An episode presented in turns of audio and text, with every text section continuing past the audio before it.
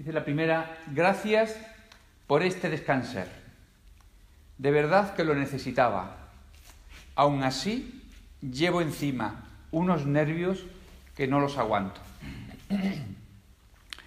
Esto me venía a esta persona, bueno, eh, para todo lo que es calmar el sistema nervioso, nuestra lengua, y también, pues mm, normalmente los nervios sería por esto que explicamos ayer, de esa sobrecarga de energía o de tensión, pues también mm, aprovechar el tema del agua, del nadar, eh, para temperar ese estado, ¿no?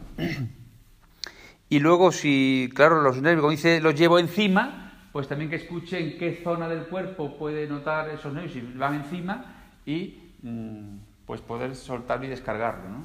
Si ya ha trabajado más conmigo, pues sabrá cómo hacer movimiento de dorsales, aprovechar cualquier ratito para todo lo que sea movimiento de dorsales, es lo que nos descarga. Si los nervios los notáis por la espalda. ¿eh? Confinados en el silencio. He vivido muchas versiones del virus coronado durante estos meses y eso me ha producido distintos estados anímicos. Hasta hoy no lo he vivido desde el amor y la aceptación. Gracias al enfoque que tú aportas siempre a las vivencias tan abundantes como enriquecedoras. Tras la pausa vivida, agradecerte a ti y a la vida el poder reencontrarnos de nuevo en este espacio de paz, madurez y serenidad. Es un regalo divino el poder estar aquí y disfrutarlo. Gracias mil. Eh, solo un apunte de... Vosotros sabéis que mm, nosotros no vivimos las cosas como son, sino como somos. O si queréis, las vivimos desde el nivel de conciencia que tenemos, ¿no? Y a cada nivel de conciencia le corresponde una mirada. Yo creo que, sobre todo, me parecía muy importante, lo estoy introduciendo, eh, esta mirada de otra manera al coronavirus, para que podamos hacer una limpieza, los que nos dedicamos a la educación en cualquier ámbito, pero también el personal sanitario, a hacer una limpieza pues de esa mirada pues tan cargada, eh, yo creo, pues eso, ¿no? De bélica, por decirlo así. Hay que hacer una, una limpieza, una higiene y sobre todo un cambio en la forma como miramos. Ya no, el coronavirus es bueno, una situación que tenemos, es en realidad una forma de mirar todas las situaciones que vivimos. ¿no? Completaremos lo que hemos hecho esta tarde eh, con la experiencia que haremos el sábado. El sábado también haremos remataremos esa visión, sobre todo para que a la vuelta podamos mirarlo de otra manera. ¿Qué sentido profundo tiene olvidar que somos fuente de amor, de ternura, de alegría, de comprensión y de plenitud? ¿Qué sentido tiene olvidar ser? para luego perseguir el encuentro con lo que ya soy. Ahora voy a volver a esto. Dice luego, gracias José María por tu enorme generosidad al entregarnos tu maravillosa creatividad y tu bello corazón. En palabras de otro gran maestro, dar no para recibir, sino dar para multiplicar. Así siento tu darte. Gracias. Bueno, voy a volver a la primera. Voy a repetirlo, porque Creo que es muy importante la pregunta y lo que podamos generar en torno a ella. ¿Qué sentido profundo tiene olvidar que somos fuentes de amor, de ternura, de alegría, de compasión, de plenitud? ¿Qué sentido tiene olvidar el ser para luego tener que perseguirlo al encuentro con lo que ya soy? Bueno, en realidad nosotros no olvidamos. No olvidamos, eh, como dice aquí, no olvidamos el ser porque cuando perdimos esa conexión no éramos conscientes. Es decir, el niño pequeño vive en conexión con el ser. El niño es pura energía, nos agota, ¿eh? son pura energía, pura vitalidad. Por eso los niños eh, en ese, son quizás el mejor escaparate del ser y por eso tienen ese poder de, de movilización y de transformación. Yo creo que en alguna ocasión os, comentaba esta anécdota que vi en Barcelona en el metro, ¿no? O sea, entró una chica con su bebé y cómo el bebé transformó las caras, el estado de ánimo de todos los que estábamos allí. Los niños tienen, tienen ese potencial, ¿no? De devolvernos y nos transforman. ¿eh? Hace poco yo estaba con una persona que el estar con su nieta le cambia. Es decir, rápidamente, pues, la persona más triste, más taciturna, eh, pues se vuelve alegre, eh, hacemos tonterías para que el nieto o la nieta sonría, ¿no? Decir, los niños son ese espacio, por eso entendemos cuando dice el Evangelio, ¿no? Para, poder catar lo que es el reino de Dios, el reino de Dios es una manera de expresar esto, para poder catar lo que es el reino de Dios hay que volver hacerse como un niño. Porque el niño está en la energía. El niño vive desde el corazón. El niño es pura inteligencia. Yo sorprende tener una nieta con tres años es increíble cómo aprende, al ritmo que aprende, es increíble. O sea, los niños son el gran espacio que nos muestran eh, lo que somos. ¿Qué sucede con el adulto? Que rápidamente lo olvidamos. Y también a veces con los padres, pues hay que decirle, oye, que no solamente son objeto de trabajo y de tarea, ¿no? también nos pueden mostrar eso. Pero el niño vive esto, vive desde ahí, pero no es consciente. Porque yo creo que la aventura que estamos haciendo, el sentido, tal como yo lo veo, la respuesta a la pregunta es ¿qué sentido profundo tiene? Para mí el sentido viene de la conciencia. Es decir, hacemos un camino, lo que os decía, empezamos en la Sevilla y terminamos donde empezamos. Volvemos al estadio de Sevilla, pero eso no significa una involución, sino que volvemos al principio evolucionando. Vuelvo al inicio creciendo. Y para mí ese es el, el, desarrollo. Es decir, es esa imagen también bíblica de pasar del alfa al omega, de la imagen, de lo que está como imagen, como semilla, como potencia, pase a la semejanza. Hagámoslo a nuestra imagen y semejanza, que seamos semejantes. Ese es para mí el sentido profundo que tiene eh, este proceso. Y también a veces he comentado, en alguna ocasión, que claro, si desde un planteamiento sigáis más espiritual, ¿no? decimos, a ver, hay una frase que dice, no somos un cuerpo, algo así, ¿eh? no recuerdo exactamente, no somos un cuerpo en un proceso aventura mm, espiritual, creo así, sino un espíritu una aventura carnal. Algo así era, ¿no? Si hay una dimensión espiritual y ese espíritu encarna en una materia física densa, vulnerable, frágil, que duele, digo yo que en su sabiduría lo hará porque tendrá más rédito y beneficio que lo contrario. Luego, realmente, es lo que estamos avanzando por descubrir cuál es el sentido profundo, esa es nuestra investigación y búsqueda, ¿no? El sentido profundo de, de esta experiencia que estamos transitando. Pero la clave para mí está en la conciencia. Claro, también me venía a comentar, que no puedo desarrollar mucho más, pero sí que dice qué sentido profundo tiene el olvidar el ser, ¿no?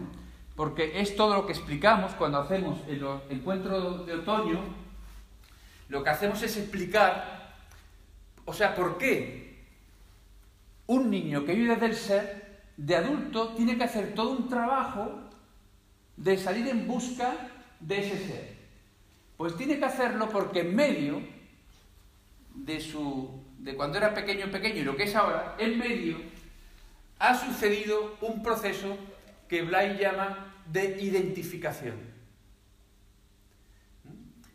Como el niño no es consciente de lo que es, vive lo que es, pero no es consciente.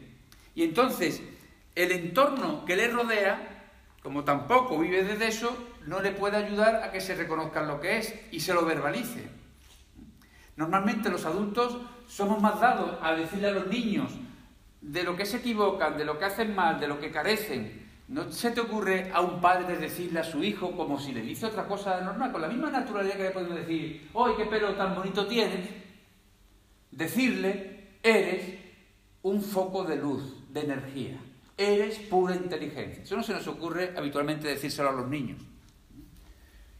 Entonces, vivimos un proceso de identificación en el que, a través de las vivencias que vivimos en el contexto social y familiar, a través de las narraciones que nos hace el mundo adulto que nos rodea, de qué palabras ponen a eso que nos está pasando, pues vamos construyendo, identificándonos con ese personaje. Y eso digo que ahora no me voy a extender mucho más, porque sería eh, desarrollar lo que trabajamos en los encuentros de otoño. Y quiero reservar un ratito a esto último, a la última.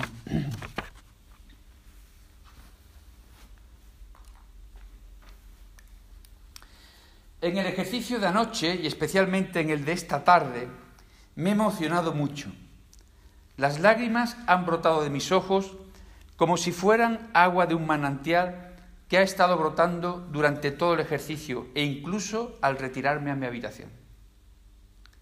Me he sentido sobrecogida ante tanta ternura y amor hacia mí. Eh, digo, voy a unir esto con lo que decía antes de las lágrimas. Yo recuerdo que en varios momentos, estando con los niños, sobre todo en las experiencias del corazón, ¿eh? todavía recuerdo cuando despedíamos a alumnos de la clase de María, mm, bueno, a veces, eh, y yo recuerdo allí en esa rueda de la amistad con los niños que me brotaban lágrimas, y claro, le decía a los niños para que no se sobrecogieran, no se asustaran, le decía, a veces la alegría es tanta que se derrama por los ojos. O sea, a veces la emoción, es una energía que se pone en movimiento, es tanta, es tan sobrecogedora, que la liberamos a través de las lágrimas. Porque las lágrimas son un desahogo. Nos ahoga tanta emoción, ¿no? Me he sentido, dice, me he sentido sobrecogida ante tanta ternura y amor hacia mí.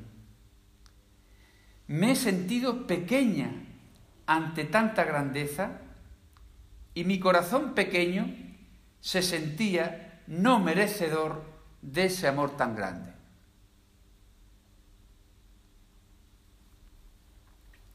Sí, que nos han educado en esto, que no nos lo merecemos, que hay que ganárselo, hay que hacer méritos. Siento que ese amor incondicional no puede salir de otro lugar que no sea del corazón grande pero me cuesta reconocer que ese corazón grande también sea yo. En los momentos de pequeñez y no merecimiento, he sentido ese amor como algo externo a mí que me envolvía y acogía con inmensa ternura. ¿Cómo es posible la paradoja de que eso que me acoge sea yo misma? ¿Cómo es posible que el corazón grande y el pequeño sean lo mismo? Gracias a todos por vuestra presencia y escucha. Y gracias, José María, por atender a mis preguntas. Cuando ayer, en esta cosa, porque es una inspiración, no pensé que, que la mayoría de, a mí me sorprende, la verdad. Confieso ya esto, me confieso públicamente. Os pongo así las entretelas de la parte docente. Que. Y ahora me gusta abandonarme a eso, ¿no? Que a veces mm, uno no sabe de dónde viene lo que viene. La inspiración es recibida. O sea, ¿de dónde viene? ¿De dónde me viene a mí esta sugerencia que no estaba en lo que había preparado previamente. Ni siquiera la sabía, porque la estoy aprendiendo en el momento que está apareciendo. Y esa es la magia, y sobre todo para los que dedicamos a la, educación, es mm, la magia de la comunicación, la inspiración, yo digo, del maestro siempre viene de la escucha del alumno. Y claro, en un contexto de silencio, en un campo vibratorio, tan potente como el que genera un silencio grupal, pues claro, la, inspiración es mucho más fácil. Entonces, simplemente, pues ya os digo, ayer, pues surgió esto, ¿no? Ya os digo que no lo tenía en el diseño inicial de la experiencia, de ese corazón grande y el corazón pequeño. El corazón grande se representaría a nuestro ser esencial, a lo que yo realmente soy. Y el corazón pequeño representa a ese corazón mmm, que pertenece más al personaje. ¿Cuál es el trabajo? El trabajo no es que un corazón se carga al otro, porque el personaje es algo que hemos construido, que en muchas ocasiones de pequeños nos salvó la vida, porque de no ser al personaje que cada uno se agarra nos habríamos muerto de pena, de abandono, de, ser invisibles, no lo sé, cada uno de lo que fuera. Entonces, el personaje fue la estructura que me ha mantenido a flote. Bueno, pero uno sigue creciendo y afortunadamente podemos hacer un trabajo que me permita descubrir ese proceso de identificación, saber cómo se produce, investigar qué es lo que estamos, y vamos a estar un par de años en esta tarea, investigar, observar atentamente al personaje, a mis personajes, y por eso os decía en el encuentro de otoño, y esto lo quiero recalcar también aquí ahora, ¿no? Os decía que no, que la transformación no ocurre aquí. Los cursos no nos transforman. Podemos vivir experiencias transformadoras en un curso, pero donde realmente esa transformación se consolida, para que eso que he vivido en un curso, que me trastocó, que me transformó, pero pase a formar parte de mi estructura y no sea una anécdota que viví en una sala no sé dónde hace no sé cuánto tiempo. Para eso necesitamos esta segunda parte de lo que es eh, el que es el desarrollar, el ejercitar, el desplegar, el ejercitar, el incorporar. Y eso lo hacemos en la vida cotidiana. Por eso os decía, yo creo en otoño, por eso cambiamos tan poco. Por eso no vemos, no se convierte en fruto lo que sembramos en los trabajos que hacemos. Porque vamos de un curso a otro, de un libro a otro, sabemos muchas cosas. Pero realmente cuántas saboreamos, cuántas ejercitamos. Y por eso os decía que podemos acoger eh, pues esta cosa, siempre que estamos viendo la mascarilla de la distancia, como una posibilidad de trabajo, de ejercicio porque ahí es donde yo tengo que desarrollar la conciencia del sujeto que va a salir de la habitación si lleva o no lleva la mascarilla. Estamos ejercitando el sujeto. Una labor importantísima es esta observación amorosa, amable, pero impecable del personaje, de cuando actúa. De hecho, me han llegado algunos comentarios vuestros eh, pues eso, ¿no? De, alguna persona me decía, tengo páginas y páginas, dice otra vez en el móvil, lo estoy apuntando en las notas del móvil, dice, tengo para hacer ya como una enciclopedia, porque el personaje está presente. No hay que cargárselo, no hay que destruir al ego, no hay que cargárselo, hay que acogerlo desde ese corazón más grande. ¿Y qué es lo que hace el corazón grande? ¿Eh? Pues el corazón grande lo que hace es que lo acoge y se funde con él para que ya seamos uno. El personaje ya es uno con el ser. Y entonces el personaje estará al servicio del ser y de la vida. Y como ya no me identifico con él, pues bueno, haré uso de él pues cuando corresponda. Quiero decir, yo aquí tengo un papel, un rol diferente al vuestro. Yo tengo que cuidar de vuestro descanso. Es mi trabajo, vuestro descanso. Yo no puedo venir aquí a decir, ah, pues yo, hoy que bien voy a estar aquí los cinco días, también procuro entrar y aprovechar al máximo para que luego pueda contagiar esa misma habitación de descanso, pero yo sé que aquí tengo otro papel, otro rol. Pero no me confundo, si me confundo con el rol de profe, pues estoy de profe las 24 horas del día. Estoy tomando una cerveza y estoy dando una clase más que tomar una cerveza. No, el personaje al servicio del ser ya lo hicimos en uno de los descanser, volver transparente el personaje ¿eh? a la luz del corazón. Y entonces es cuando ese corazón grande lo acoge, por eso se hacía el movimiento. Esta tarde, lo vamos, esta noche vamos a retomar, porque vamos a hacer un momento final de síntesis de todo lo que hemos hecho en el día de hoy y lo vamos a retomar, ¿no? Porque cuando yo llevo, os digo, los brazos y las manos en una extensión del corazón, y ayer os decía, el movimiento era del corazón al corazón. Es decir, ese corazón grande acoge al corazón pequeño y se forma ya un solo cuerpo, un solo corazón. Lo volveremos a retomar esta noche también. ¿vale? Así que vamos a terminar con un gesto. Os voy a invitar a que sentados como estáis, la postura que estéis, coloquéis, y esto nos va a servir para esta noche, y ya sabéis la dinámica, el centro de la palma izquierda en el pecho. palma izquierda y la derecha encima. ¿Vale? Entonces ahí cerramos los ojos. Las dos plantas bien apoyadas en el suelo.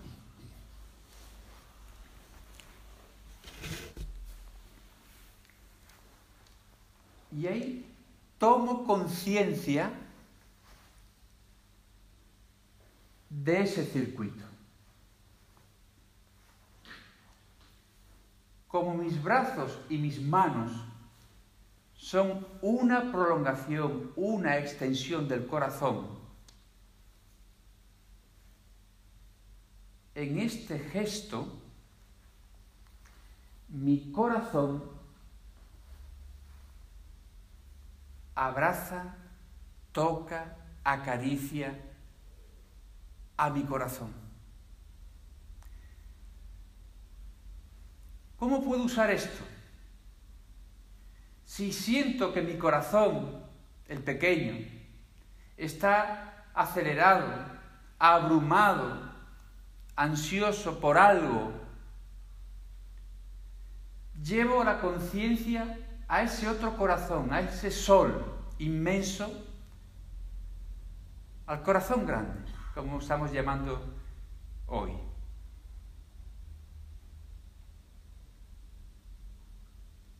Y es la energía, la luz, la paz y la ternura, que es de lo que está hecho nuestro corazón grande. Todo eso circula a través de los brazos, de las manos y de los dedos y lo derramo sobre el corazón pequeño.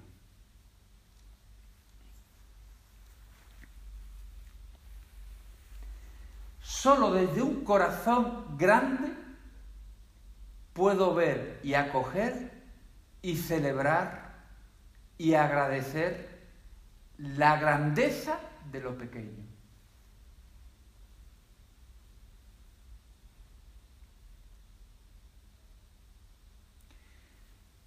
Cuando esta mañana, esta tarde invitaba a mirar al coronavirus como algo pequeño que está al servicio de algo más grande, también acojo a este corazón pequeño que representa el personaje como algo que está al servicio de algo más grande.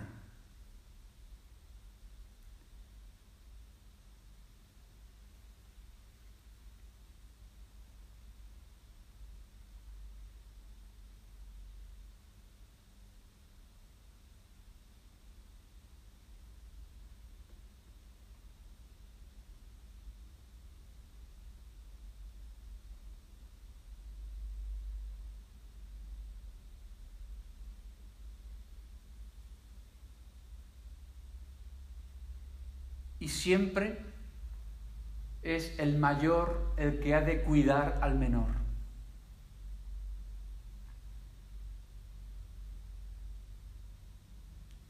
Mi corazón grande cuida y mima a mi corazón pequeño.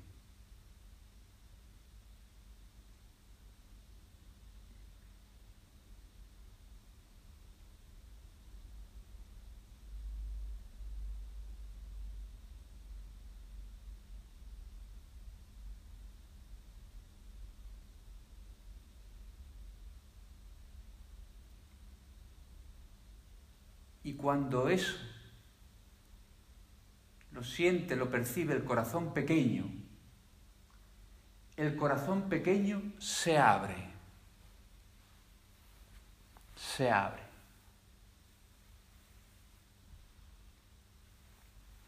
Y se colma de la energía del corazón grande.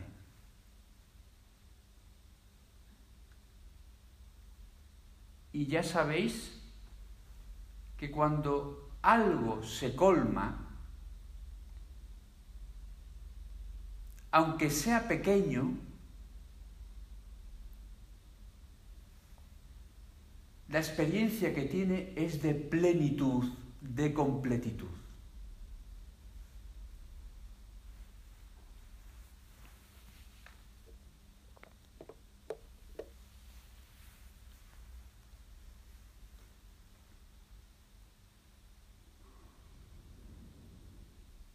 Alargo la expiración.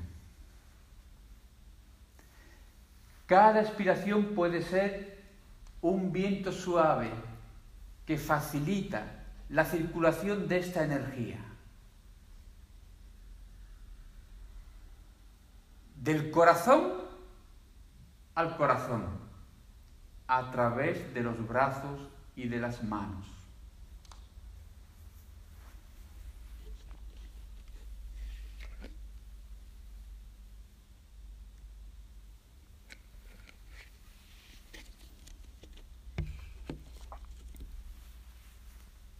Y es muy importante que el corazón pequeño se sienta, a pesar de todo, digno de merecimiento.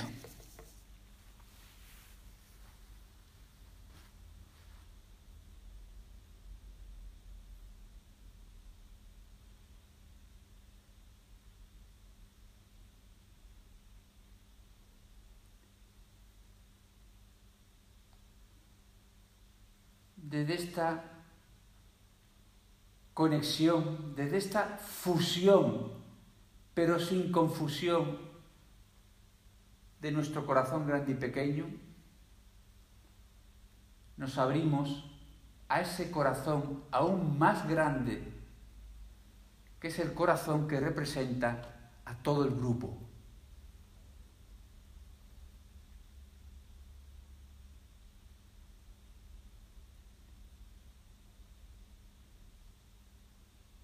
Porque durante estos días nuestros corazones laten al unísono, pulsan desde el descanso y desde el silencio.